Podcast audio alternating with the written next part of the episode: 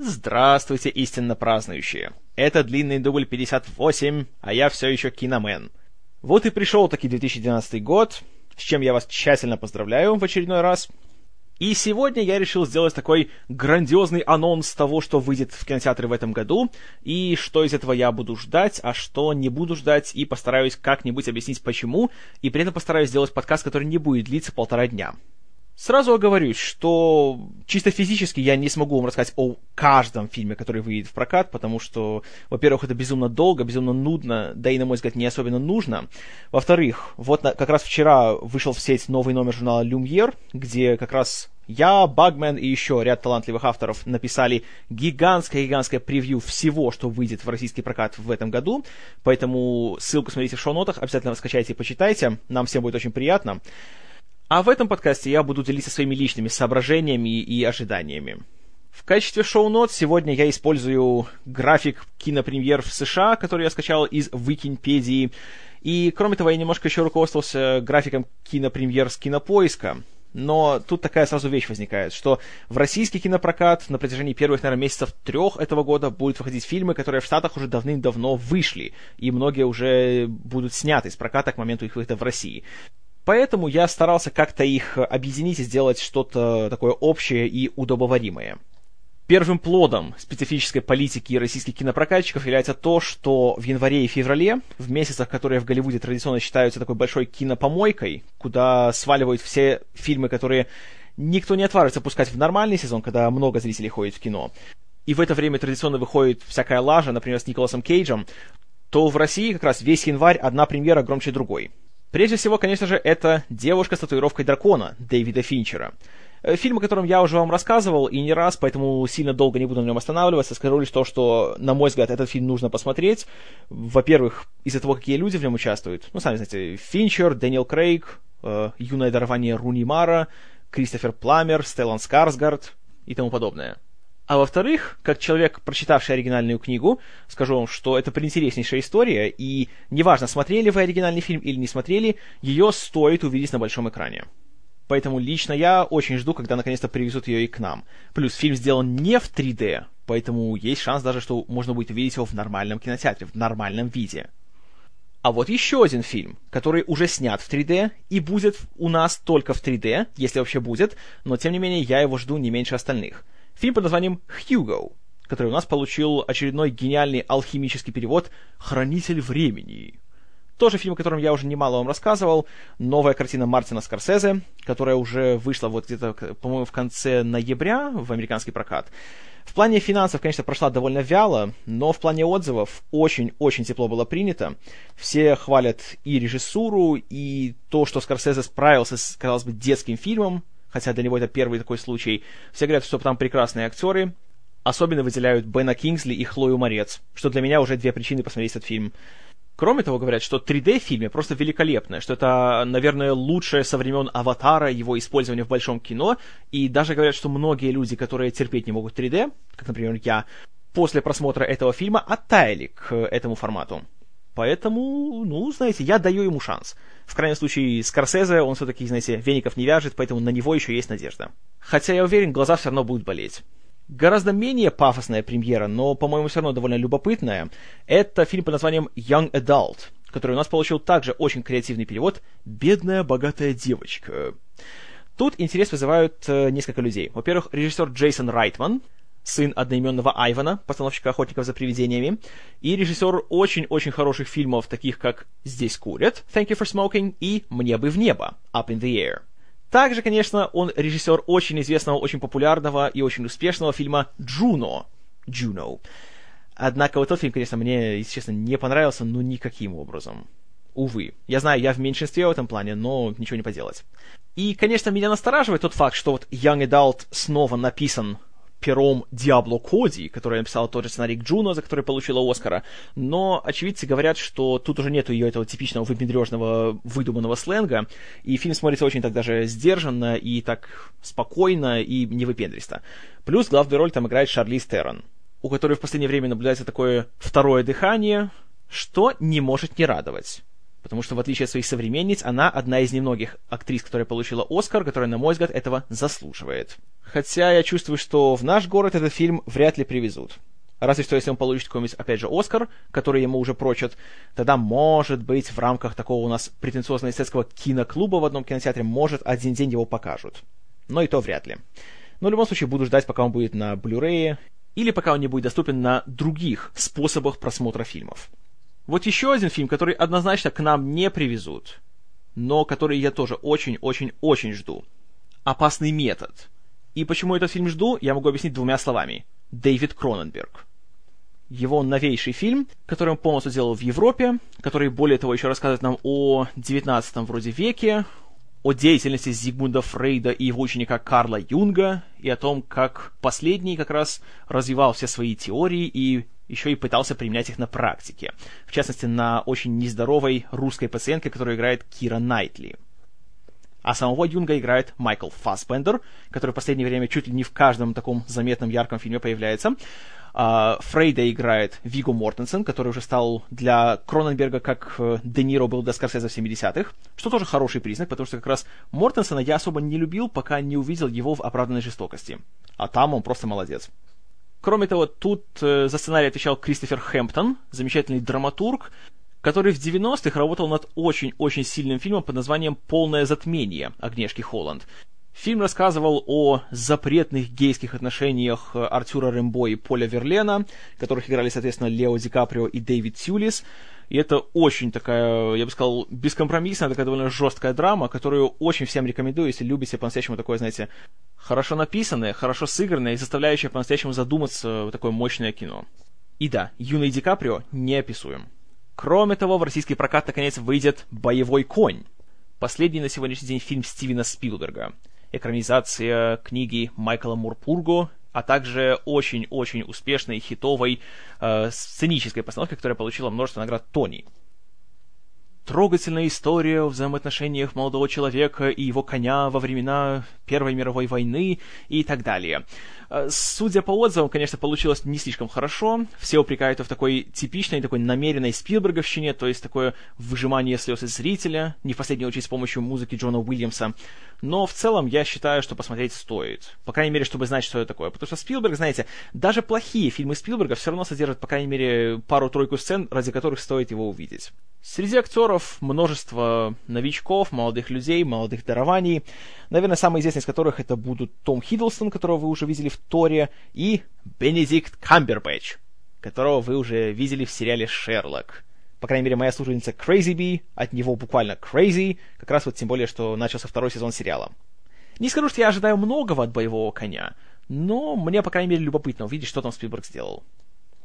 Еще мне любопытно увидеть фильм «Потомки» Александра Пейна, который тоже вот как раз выходит в январе, и фильм, который уже многие группы критиков назвали лучшим фильмом 2011 года, и ему предрекают как раз э, все возможные Оскары, и говорят, что наконец Пейн получит Оскар не только как сценарист, но еще и как режиссер, и получит статуэтку за лучший фильм.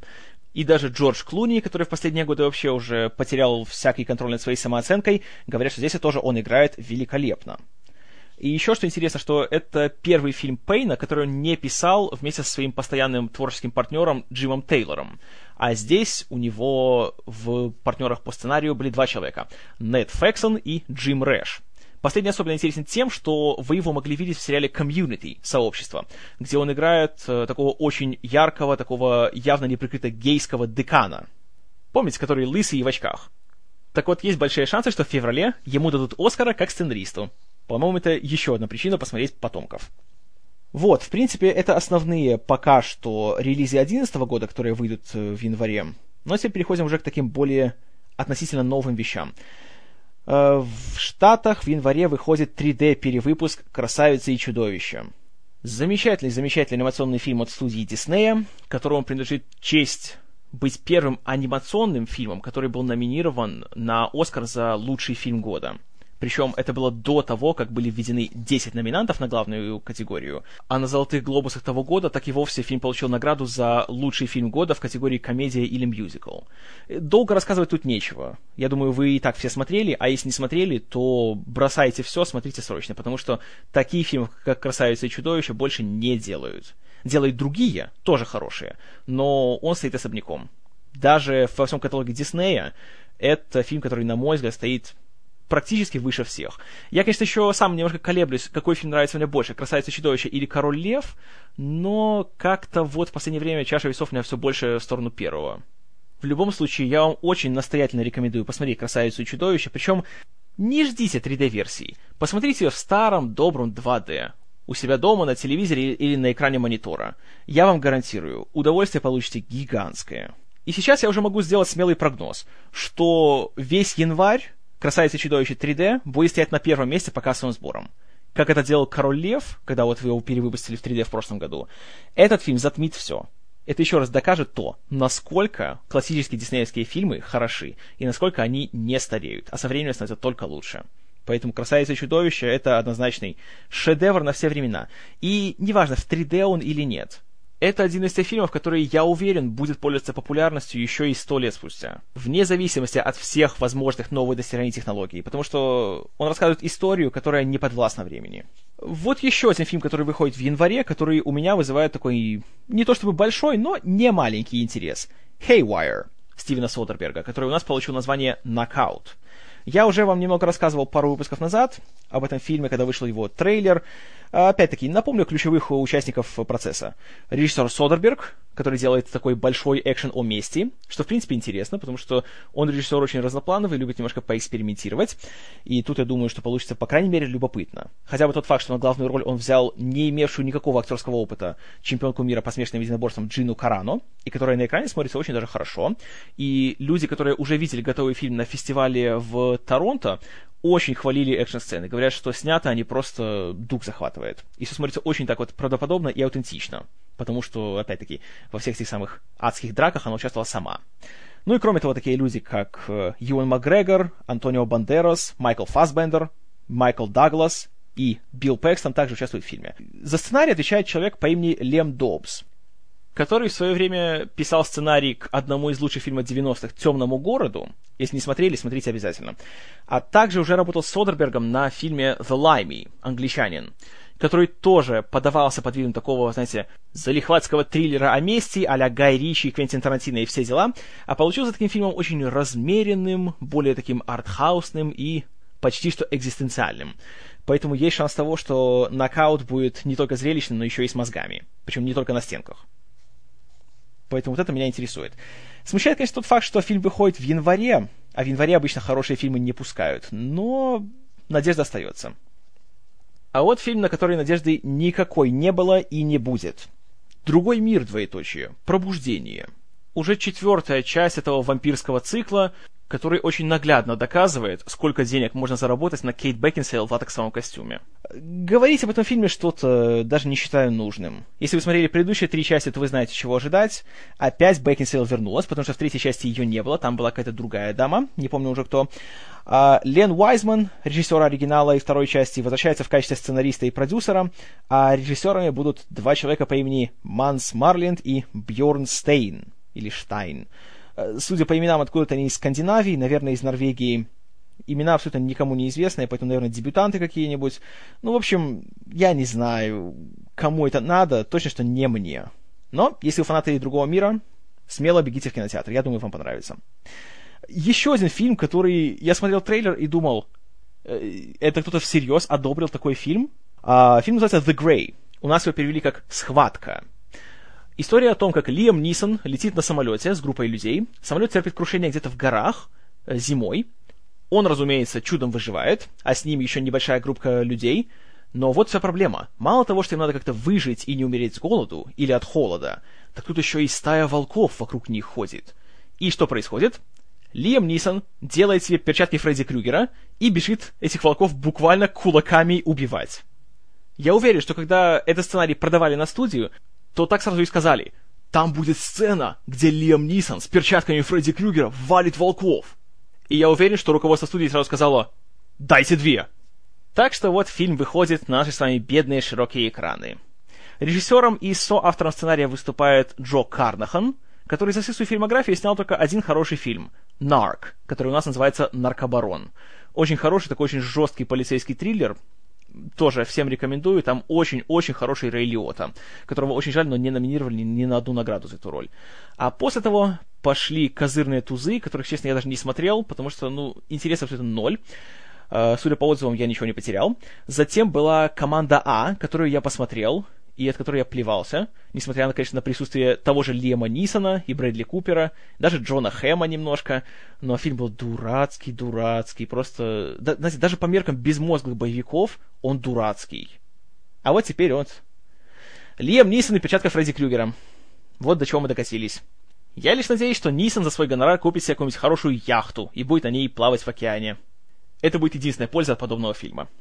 Ах да, еще забыл, что планируется к выходу в прокат фильм под названием «Артист», который уже наделал много-много шуму за последние пару месяцев, участвовал еще в конкурсной программе на Канском фестивале, получил награду за лучшего актера, и шум делается, во-первых, из-за того, что фильм является немым.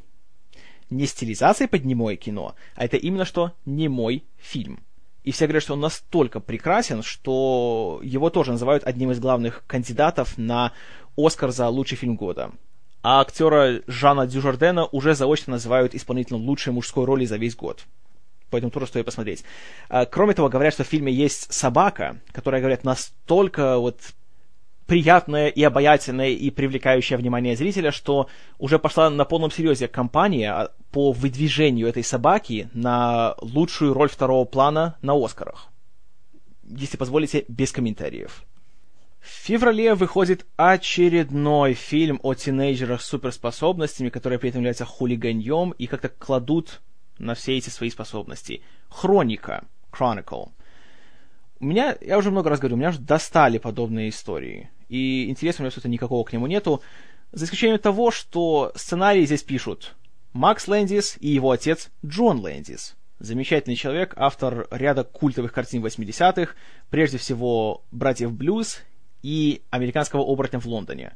Может быть, может, старик еще не, не растерял навыки, а его сын не тот, на ком отдохнула природа, и может сценарий получился хоть каким-то образом свежим и интересным.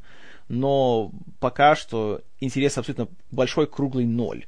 Особенно учитывая то, что фильм снят вот в этом новомодном жанре найденные записи, found footage. а знаете, «Ведьма из Блэр», «Монстро», «Паранормальная активность» и все остальное.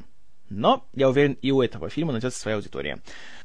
Обязательно найдется аудитория и у фильма «Путешествие 2», двоеточие, «Таинственный остров». Продолжение никому не нужного, никому не понравившегося фильма «Путешествие к центру Земли», где страшным образом позволился Брэндон Фрейзер. Теперь уже вместо Фрейзера будет Дуэйн, в кавычках, скала Джонсон. Э, как-то комментировать ничего не хочется. Испоганили одну книгу Жюля Верна, теперь испоганят другую.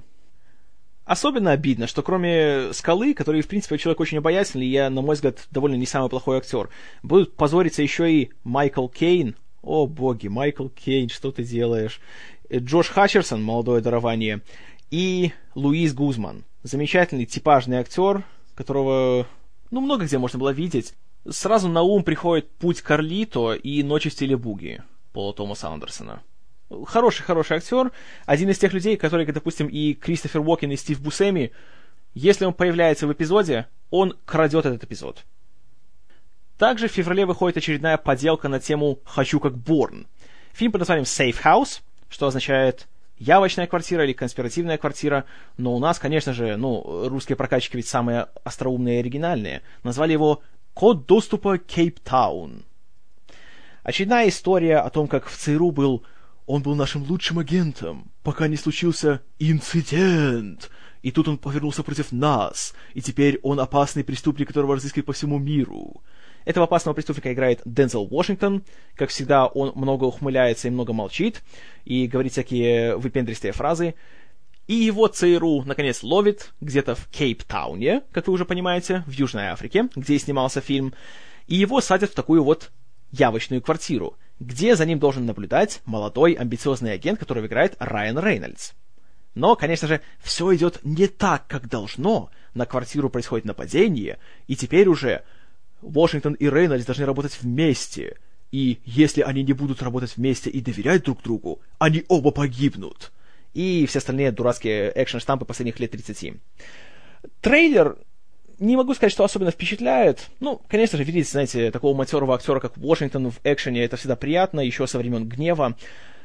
И невооруженным глазом видно, что создатели очень упирают на то, что все происходит в Южной Африке, это так экзотично. С тех пор, как район номер 9 собрал немало денег, решили, что вот это, понимаете, классное, новое такое место, где будем снимать фильмы.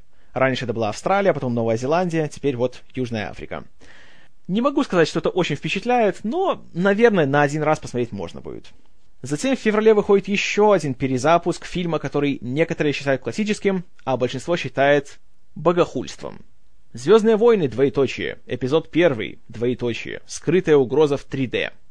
С вашего позволения, без комментариев. Далее в феврале выходит сиквел фильма пятилетней давности, который не понравился ровно счетом никому. Один из героев из конюшни Марвел второго эшелона, скажем так, которого пытаются сейчас сделать более жестким, более серьезным, выпускают его даже под грифом Marvel Knights который как бы создан, чтобы сделать такие более жесткие, более кровавые, более взрослые фильмы. Первым из которых был «Каратель. Двоеточие. Территория войны». Так вот, фильм, о котором я говорю, это «Призрачный гонщик 2. Двоеточие. Дух отмщения». Очередная отчаянная попытка Николаса Кейджа вернуться в список А. И отчаянная же попытка марвеловцев сделать «Призрачного гонщика» популярным персонажем. Для этого решили сделать фильм не столько сиквелом, сколько таким полуперезапуском, практически игнорируя события первой части, пригласили двух абсолютно безбашенных, безумных людей, Марка Невилдина и Брайана Тейлора, на написание сценария и режиссуру.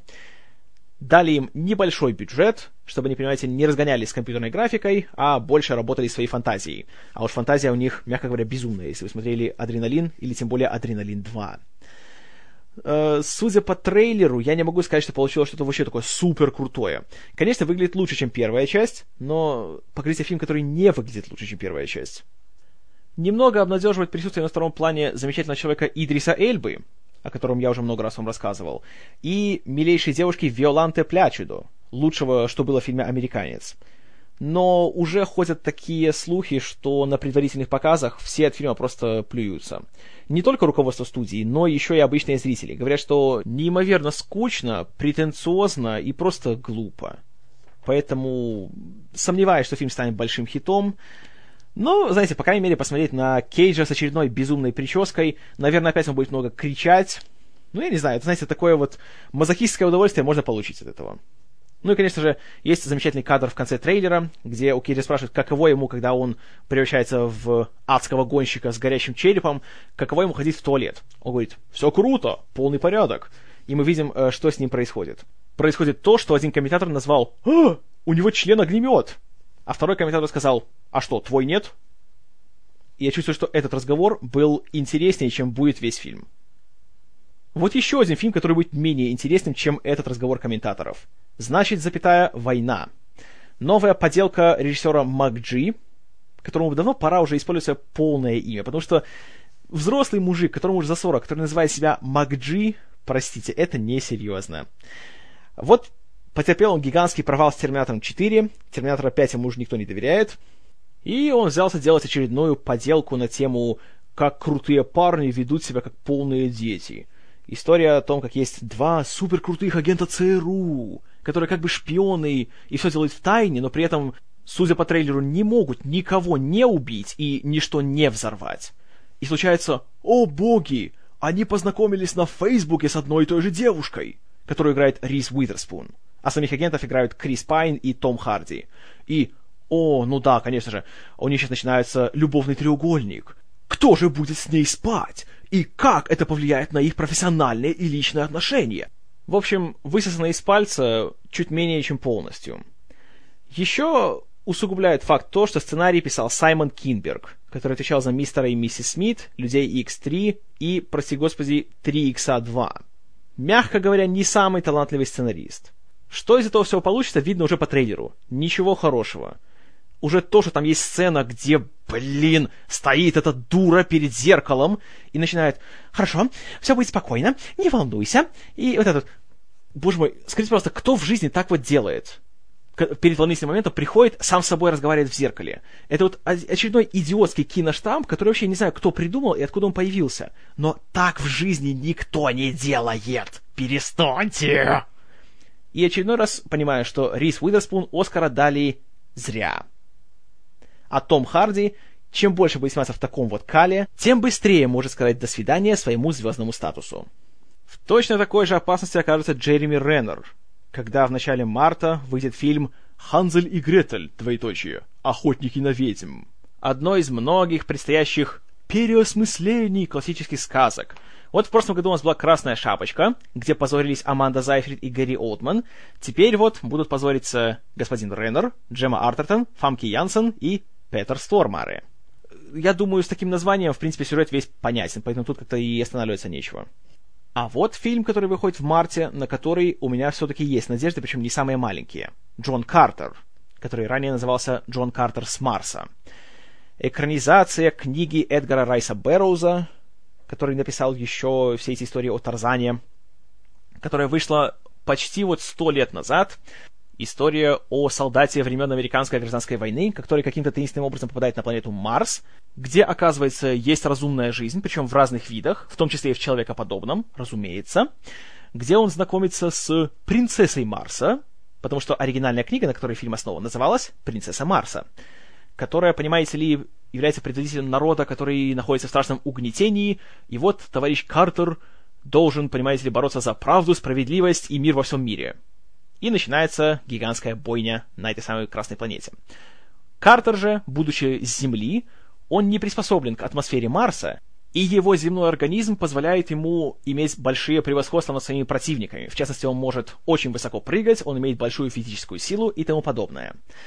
Если сюжет кажется вам знакомым, это неудивительно, потому что книгой Бэрроуза вдохновлялись создатели всех таких больших мифологических историй, от Супермена до Аватара. Сейчас главный вопрос, который задают всем, в том числе и режиссеру Эндрю Стентону, это то, насколько он сможет сделать эту историю свежей и подать ее тем, кто уже видели все побочные продукты и все производные от этого сюжета, и сделать эту историю захватывающей и интересной для современного поколения. У меня, если честно, большие надежды, потому что, во-первых, Фильм делает Эндрю Стентон, двукратный лауреат Оскара, замечательный-замечательный режиссер и сценарист, который работает на студии Pixar. Оскары он получил за «В поисках Немо» и «Валли» которые являются гениальными фильмами, независимо от того, что они нарисованы на компьютере. Сам Стэнтон, он как талантливый режиссер, так и хороший рассказчик, что показывает его сценарии. Здесь тоже он был соавтором. Вместе с ним сценарий дописывал Майкл Шейбан, лауреат Пулицерской премии, о котором я вам рассказывал, когда говорил о Человеке-пауке. Он там работал на втором фильме. Кроме того, я, как вы знаете, гигантский-гигантский фанат сериала Friday Night Lights, «Огни ночной пятницы», безумно рад видеть, что главную роль исполняет актер Тейлор Кич. На большом экране пока что он появлялся только в двух вещах. В дурацком-дурацком фильме Ренни Харлина «Сделка с дьяволом» и в «Люди Икс. Двоеточие. Начало. Двоеточие. Росомаха», где он играл Гамбита. Ну, да, фильм, конечно, тоже не самый лучший, но я вам говорю, если вы смотрели «Огни ночной пятницы», вы знаете, что Кич не только безумно обаятельный и притягательный для женской половины человечества, ну, потому что раньше он работал моделью, что неудивительно, а еще и он очень хороший, очень такой вот располагающий к себе актер. И я думаю, что главную роль он может потянуть на себе. По крайней мере, я надеюсь. Этот год, в принципе, для Кича будет очень э, таким важным, почти переломным, я бы сказал. Потому что у него есть аж три больших проекта. Но о них еще будет. Э, кроме того, в фильме появляются э, тоже очень приятные актеры. Лин Коллинз, тоже актриса, которая была в «Росомахе», а еще она мне очень приглянулась в первом сезоне сериала True Blood «Настоящая кровь». Ох, как приглянулась. Кроме того, будет Уильям Дефо, хотя, конечно, не в человеческом виде, а он будет озвучивать одного из таких более уже э, инопланетного вида жителей Марса, что тоже хорошо. В роли злодея опять будет Марк Стронг, который, в принципе, он уже не актер, он уже профессиональный злодей, потому что где его не возьмешь, он везде играет какую-нибудь сволочь. Но зато хорошо играет. Кроме того, в разных ролях появляются такие люди, как Томас Хейден Черч, Доминик Уэст и Брайан Крэнстон. О, да. Что особенно интересно, фильм продюсирует Джерри Брукхаймер, однако его участие никоим образом не афишируется – Наверное, чтобы не отпугнуть тех, кого уже задолбали все эти пираты Карибского моря, а также принц Персии, ученик Чародея и другие его гигантские провалы последних лет. В общем, я скажу так, я не уверен на 100%, что фильм будет хитом, но, по крайней мере, в том, что фильм будет достойным, я практически уверен. И трейлеры фильма внушают исключительно уверенность. Так что Джон Картер — это первый вот большой релиз 2012 года, который я жду. И, к счастью, ждать уже недолго.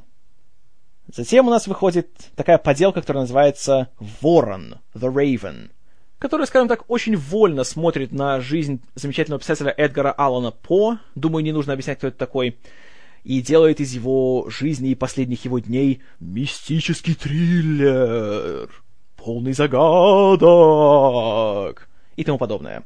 Судя по трейлеру, будет полная хинея. Джон Кьюсак в главной роли выглядит очень потерянно, и видно, что просто он стыдится того, что он снимается в этом. Но, знаете, кушать же надо.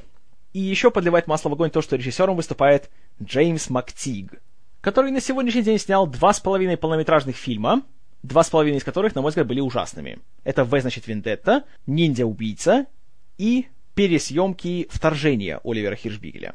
Хотя, наверное, зря я сказал, что я терпеть не могу фильм «В, значит, Вендетта», потому что сейчас опять пойдет на меня волна ненависти. Что ты знаешь, тебя нельзя воспринимать всерьез, и вообще ты лох. Нравится вам фильм? Ничего против не имею. Но я его еле досмотрел. Ладно, переходим дальше. Еще один фильм, который я однозначно не буду смотреть. И вот еще к вопросу о больших режиссерах-визионерах, о деликатных гениях. Mirror Mirror что, конечно, переводится как «Свет мой зеркальце», если уже брать литературу, но у нас его назвали «Белоснежка, двоеточие. Месть гномов». Еще одно творческое переосмысление классической сказки. В этот раз от претенциозного индийского клипмейкера Тарсема Сингха. Знаете что? Посмотрите трейлер. Мне здесь говорить просто нечего. Вот посмотрите, а потом расскажите мне, какой он визионер, какой он гениальный рассказчик, и как будущее за ним. Давайте, скажите мне, пожалуйста. Особенно про Арми Хэммера с нарисованными ушами. Давайте. И про гнома, который говорит «Say hello to my little friend!» Расскажите мне, как это оригинально, как это супер классно, как это смешно, самое важное, и остроумно. Вот еще один фильм, который может стать жертвой очень неправильного маркетинга. The Hunger Games. Голодные игры. Вышел трейлер фильма, выпускают сейчас его афиши с всеми персонажами, и все выглядит так, как будто это новые сумерки. Хотя люди, читавшие книгу, в частности Багмен, мне рассказывал, что с «Сумерками» абсолютно ничего общего не имеет, и на самом деле, да, ориентировано как бы вот на аудиторию до 18, но в целом по крайней мере, первая книга очень даже стоящая, очень интересная, говорят, и э, это получается такая, как, знаете, королевская битва, только в таком чуть более легком стиле. Но смотришь трейлер, и, если честно, особого доверия не внушает. Хотя люди делают его очень даже хорошие. Режиссер Гэри Росс в свое время поставил очень-очень интересный фильм «Плезантвиль». Если не смотрели, посмотрите, очень любопытная штука.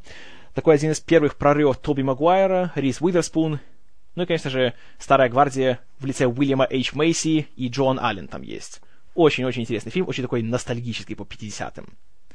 Главную роль играет тоже замечательная актриса Дженнифер Лоренс которая в прошлом году была номинанткой на Оскар за «Зимнюю кость». В этом году почти не опозорилась в «Людях X первом классе».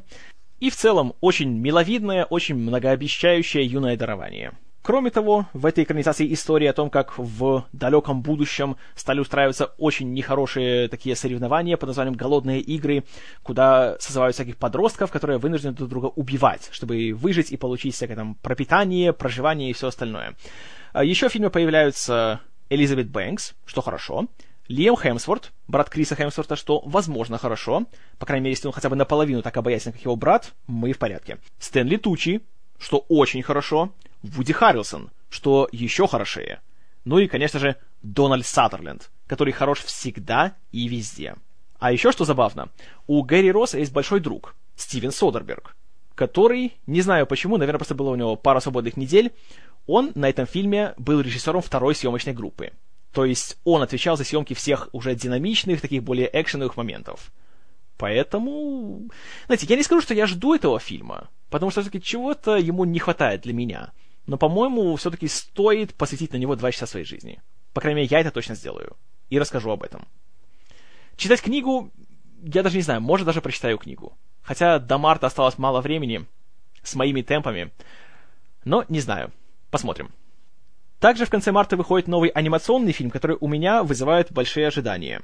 Он называется The Pirates Band of Misfits, то есть «Пираты» восклицательный знак. Группа изгоев. Хотя не знаю, как назовут его в прокате у нас. Но почему я жду фильм? Потому что это новая работа от студии Артман, которая славится своими короткометражками про Уоллиса и Громита. Помните, пластилиновая анимация классическая такая? А, кроме того, сделали полнометражные вещи Flushed Away, Смывайся, или как там его у нас назвали. Вот в, на Рождество они выпустили Arthur Christmas, Тайная служба Санта-Клауса, который я еще не видел, но слышал исключительно хорошие отзывы на него. И в целом они безумно талантливые люди, у них нет ни одного плохого фильма. Это такой, знаете, британский Pixar. Только они делают не с помощью компьютеров, а скорее с помощью пластилина. И, естественно, как и во всех их фильмах, будут абсолютно замечательные актеры озвучивать роли. В частности, это будет Хью Грант, Мартин Фриман, Дэвид Теннант, Имельда Стонтон, Джереми Пивен, Сальма Хайек, Брэндон Глисон и еще куча-куча замечательных талантливых людей. Разумеется, фильм этот в кино я смотреть не буду, потому что опять будет какой-нибудь там Михаил Галустян и Павел Воля, поэтому буду ждать э, его выхода на Blu-ray. Но ждать, ох, как буду. А вот фильм, который ждать я никак не буду, и о чем я уже много раз вам говорил. «Гнев титанов», он же «Битва титанов 2». Первый фильм в прокате прошел, скажем так, хромая на все конечности. Запомнился только тем, что в нем произошло воссоединение списка Шиндлера. Снова на одном экране были Лиам Нисон и Рэй Файнс. Ну и тем, что Нисон сказал то, что я называю лучшей цитатой в истории кинематографа. «Release the Kraken!» Но опять-таки эта фраза была еще в оригинальной версии, поэтому это сомнительный комплимент ремейку. А остальной фильм был тоской. А теперь решили сделать для него сиквел. Сиквел будет режиссировать Джонатан Либесман, человек, который поиздевался над нами в начале прошлого года, сняв «Битву за Лос-Анджелес». Мне продолжать? Я думаю, что нет. В апреле в СНГ состоится, наконец, премьера фильма, который вышел в Штатах еще в конце ноября, и на который я всех прошу обратить внимание, и который сразу всем настоятельнейшим образом рекомендую. Это «Маппеты». Его мне довелось вот пару дней назад посмотреть, и скажу вам, просто волшебный фильм. Идеален от первого кадра до последнего титра. Вроде это мюзикл, но такой мюзикл, в котором срабатывает каждая песня, каждый танцевальный номер, каждая шутка, каждый визуальный гэг, каждая кукла. Все просто на своем месте абсолютно идеально. И безумно жаль, что фильм вышел, прости, в одно время с, прости господи, «Сумерками», которые собрали почти 700 миллионов долларов, из-за чего я не могу дождаться конца света. И «Маппеты» прошли довольно так средненько, и теперь говорят, что сиквелов к ним уже не будет. Из-за чего я в очередной раз говорю, человечество, убей себя. Поэтому я говорю для всех любителей хороших вещей, не пожалейте время, не смотрите на то, что это мюзикл, что половина героев являются куклами. Это просто выдающееся кино. Пойдите на него в кинотеатры или смотрите его на Blu-ray, скачайте его, сделайте что угодно, но это просто чудо. Я боялся, что таких фильмов уже никто не делает. К счастью, их делают.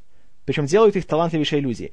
Режиссер Джеймс Бобин, который раньше работал на таких телесериалах, как «Шоу Али Джи» с Сашей Бароном Коуэном и «Полет Конкордов» «Flight of the Concords». Последних, если вы не смотрели, Срочно все бросайте и смотрите. Гениальная вещь.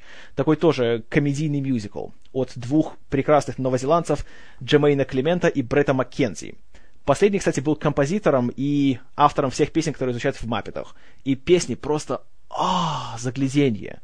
Сценарий писали Джейсон Сигел и Николас Столлер, которые раньше писали такие, ну, знаете, пошловатые комедии типа «В пролете» Forgetting Sarah Marshall, но здесь сделали просто гениальную работу. У меня не хватит просто эпитетов, чтобы сказать, насколько хорош фильм «Маппеты». Посмотрите, как только он выйдет. Или раньше того, ищите его. Потому что он стоит каждой потраченной наносекунды. И когда он заканчивается, хочешь видеть его снова и снова. Кроме того, в апреле выходит в прокат еще один фильм, который вышел как раз на Рождество. Называется Extremely Loud and Incredibly Close. И здесь опять русские прокатчики повеселились. Назвали его у нас жутко громко и запредельно близко. Почему нельзя сказать крайне громко и невероятно близко, как переводится само название? Вот почему, скажите, пожалуйста. Но, эх. Сам фильм, несмотря на то, что снимают его талантливые люди, такие как Стивен Долдри, который сделал... Ой, что он сделал? Он сделал Билли Эллиота и сделал, по-моему, часы. То есть такие, знаете, серьезные, такие задумчивые драмы, за которую, среди прочего, получила Оскара Николь Кидман. А в главных ролях есть Том Хэнкс и Джеффри Райт и... и Сандра Буллок. Ну, вы знаете, я ее не люблю, но жить можно. Э, фильм основан на книге Джонатана Сафрана Фойера, который уже написал книгу «Everything is Illuminated». Вот не помню, как ее назвали по-русски. «Все освещено» точно ее не перевели. Но суть в том, что вещь культовая. И эта книга, вот, Extremely Loud and Incredibly Close, дурацкое-дурацкое название, рассказывает о ребенке с синдромом Аспергера, у которого есть отец Том Хэнкс, который погибает 11 сентября, и сын его находит какой-то ключ, который, как ему кажется, отец ему оставил вместе с серией подсказок, чтобы нашел какой-то тайник в городе, и там есть какое-то непонятное сообщение от его отца. Э, фильм, правда, уже все раскритиковали, все, кому не лень, о том, что это исключительно такое слезовыжимательство, опять использует, просто эксплуатирует такую, знаете, трагическую тему, чтобы банально просто вытягивать слезы из зрителя. Хотя книга, говорят, очень хорошая, совсем не такая, как фильм. И, к сожалению, несмотря даже на присутствие Тома Хэнкса, говорят, что даже он в этом фильме не хорош. Хотя я люблю Тома Хэнкса, я боюсь, что все равно я буду смотреть. И, может, даже буду плеваться, как и от Кода да Винчи, но все равно, наверное, досмотрю до конца. Но это я такой.